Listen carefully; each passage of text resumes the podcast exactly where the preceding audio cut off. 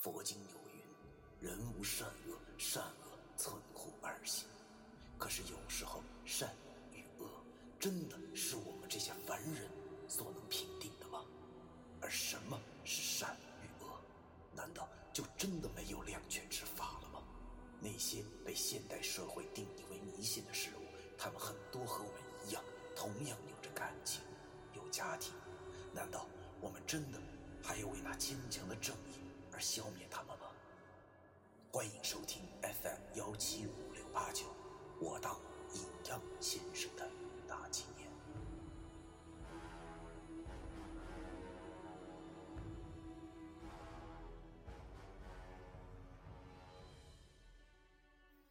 第一百三十七章试探。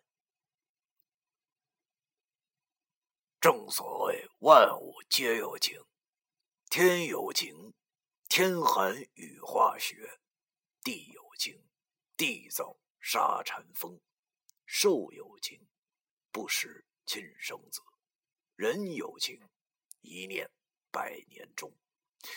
世人皆为情所困。我和老易望着那搞过天，一手拽着他女朋友的衣领，一手举着，显然是要耳光伺候。这个“情”字真是害死人了！他大爷的！我和老于都愣住了。没想到这孙子真就这么下作，竟然连自己女朋友都揍，真是大千世界无奇不有啊！但是看那小娘们却还是一副认命的表情，还把眼睛给闭上了，除了哭之外没有任何动作。这真是可怜之人必有可恨之处啊！当女人都他妈当到这份上，也堪称得上是一绝了啊！天底下男人都他妈死光了吗？还是怎么的？为啥偏偏就对这满脸青春痘的搞过天情有独钟呢？望着他那副表情，我和老易心中都泄了气。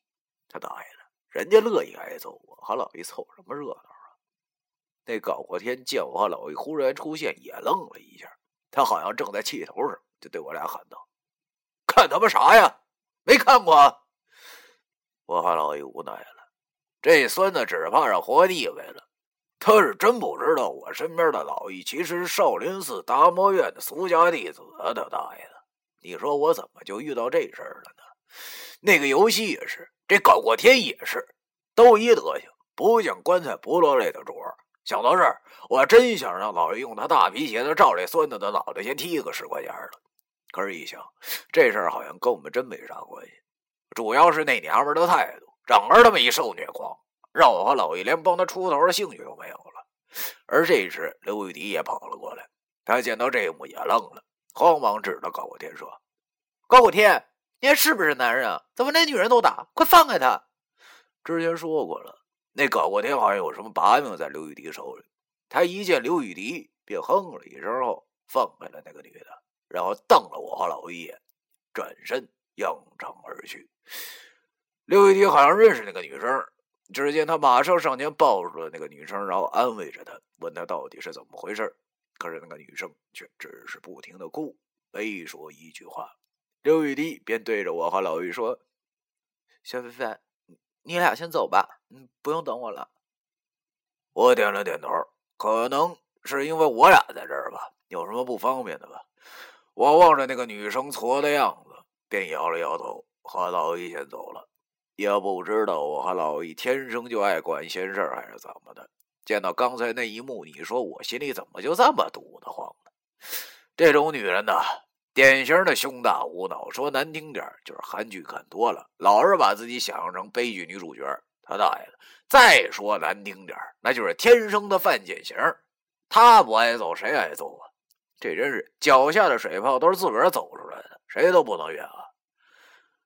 哎，我和老易的心中满是感慨。今天算是真是开了眼界了。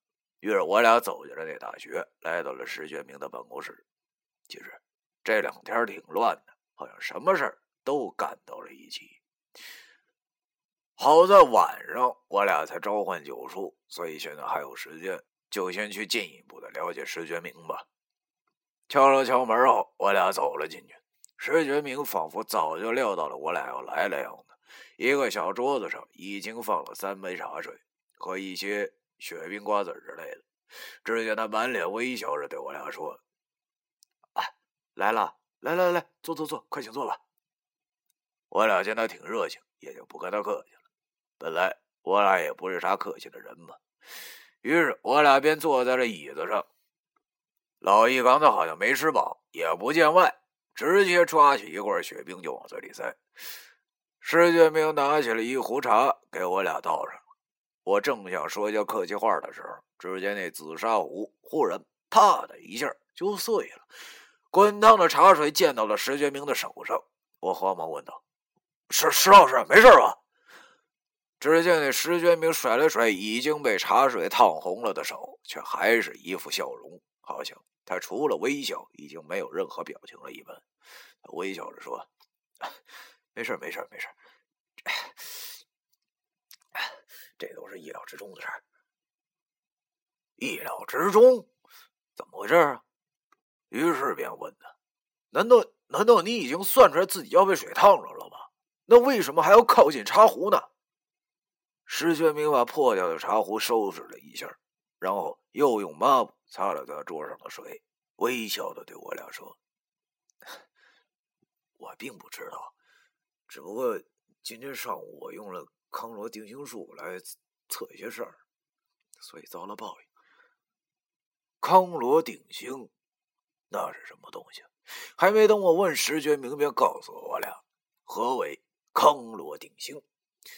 原来啊，卜算之法所术甚多。”流传也最为广泛，大到三千种针有重要的地位，但是真正能够预测准确的却为数不得。在众多卜算预测之中，有三十二种方法被纳入了三经卜算。这三十二种方法，如若尽数学会的话，便可真正洞悉天命。听师觉明讲。我那傻子刘喜大叔已经熟练的掌握了三十种，而剩下的那两种，却因为必须要借助另外两本三经书上的能力才能做得到。而这康罗定星之术，便是这三十二种卜算之术中排名第四的卜算方法，其作用就是能预测到某人某一时间所要发生的事儿。要说这可真是逆天的技能啊啊！可是还是那一句话。天道岂是人力所能窥也？即使是暂时的窥视天道，也会遭报应的。这和我的符咒之术的原理是一样的。威力越大的符咒，所要牺牲的东西，哎，就越多。他大爷，这便是江湖传闻中的等价交换吧？可是所谓这个等价，却怎么想怎么是不平等条约。你说我们他妈都已经三弊五缺了，还要继续受这个代价所限制，这怎么能让我们心里舒坦呢？要说有特异功能，还真不算是啥好事。这个道理我现在太明白了。石觉明好像看的比我俩都要开。这见他微笑对我说：“要说这种事儿啊，其实我早就想明白了。想得到某些事情，就要先放弃某些事情啊。”从而达到一种微妙的平衡，这都是自愿的，没什么好抱怨。其实我只是好奇啊。我忽然想知道，那孩子到底是谁扔的那口垃圾井中的。于是我上午便用康罗定星查了一下，没想到那孩子的父亲，你俩刚才已经见到过了。我俩刚才已经见到过了。哎呀！我忽然想起了搞过天那个傻逼啊，这个装逼侠对他媳妇儿说过的话，像上次一样不就行了？他大爷的！没想到那井中的鬼孩子竟然是那畜生的骨肉啊！我无语了，这什么世道啊？石觉明见我和老易都挺惊讶的，便和我说：“说起来，现在这些学生啊，确实有点说不过去了，这可能是教育的失败吧。”也可能是家庭的原因。那个女生叫顾可凡，对我对是叫顾可凡，是单亲家庭长大的。但是更讽刺的是什么？你们知道吗？抚养他的母亲竟然还是一位初中教师。哎呀，这事确实挺悲剧的。可是我心一想，呃，自己愿意作践自己，跟在单亲家庭长大有什么关系？要知道，我也是单亲家庭啊，可是怎么没见我干什么不正当的事儿呢？有些人呢，总他大爷来拿单亲家庭说事儿，好像就可以组成一个什么理由一般。他大爷的！我心中暗骂了一句。旁边的老易刚才一直在吃东西，现在他打了个嗝，然后对石觉明说：“呃，哎呀，过了今晚什么都好了。啊，对了。”呃，既然咱以后差不多都是一根绳儿的蚂蚱了，呃，哎，咱们还是聊聊各自的经历吧。哎，石头，你看怎么样啊？哎，看来老易又恢复成天然呆之前的形态了。他这话问到点子上了。要知道，现在摸清楚石觉明的为人才是最重要的。也不知道为什么，我老是觉得这石觉明会三经书有些不正常。因为这一切都来得太巧合了。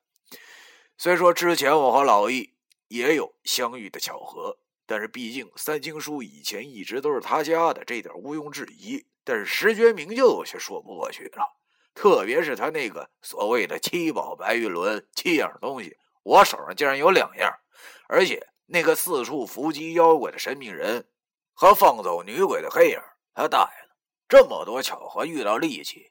那可就不一定是巧合了。很早以前，我和老易就发觉到了，我俩好像已经陷入了一个迷局之中，一步一步的越走越深，而且每走一步都像是别人设计好了的。要知道，这种感觉可不怎么舒服。不可否认，我确实有些怀疑石觉明，所以进一步的观察是必须的。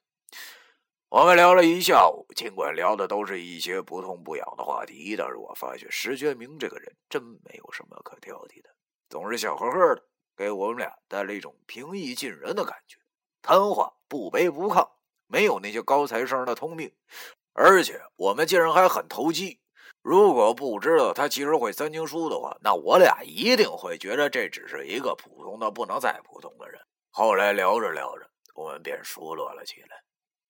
于是老易抬起头说：“今天挺高兴，酒桌上交流出男人的感情，必须要喝点才行。”石觉明一听这话，微笑着说：“ 行啊，那今儿我就做东，就当是为了庆祝咱们三个一场相逢吧。”我知道老易这也不是单纯的只是想喝酒，由于昨天我俩商量了，要深入的试探石觉明。所谓试探一个男人，无非需要三步：聊天、喝酒、打架。刚才聊天的时候，石觉明没有半句漏洞，所以我俩只能在酒桌上继续试探他了。我们三个来到了学校的员工食堂，石觉明倒是挺大方的，什么贵点什么，然后又要了一箱啤酒。见他这架势，看来也是一能喝酒的料，这点倒是和我俩挺对路的。话不多说，俗话说要沟通就不能太清醒，先喝个大醉再说吧。虽然三个人要分一箱酒，我们都有点受不了，但是别忘了，哥们，我还有这万能的小指甲呢，完全可以保证不醉的情况下，看看石觉明这个人到底怎么样。大概一个小时吧，我们一个人喝了七瓶，老易有点不行了，所以去厕所抠嗓子眼了。石觉明好像还挺坚挺。我不得不佩服他，看来这酒量跟我有一拼。但是要知道，我现在的脑子也开始不清醒了。望着石觉明，看他的脸，现在已经通红通红了，有点摇晃的傻笑了。我心想，差不多了。于是也顾不上我干净还是埋汰了，伸出小指甲放在嘴边舔了舔那黑指甲。渐渐的，我感觉。我清醒了过来，然后我便开口对石觉明冷笑道：“师哥，到这一步，咱就明人不说暗话吧。我已经知道你并不是刘喜的徒弟了，你的目的到底是什么？”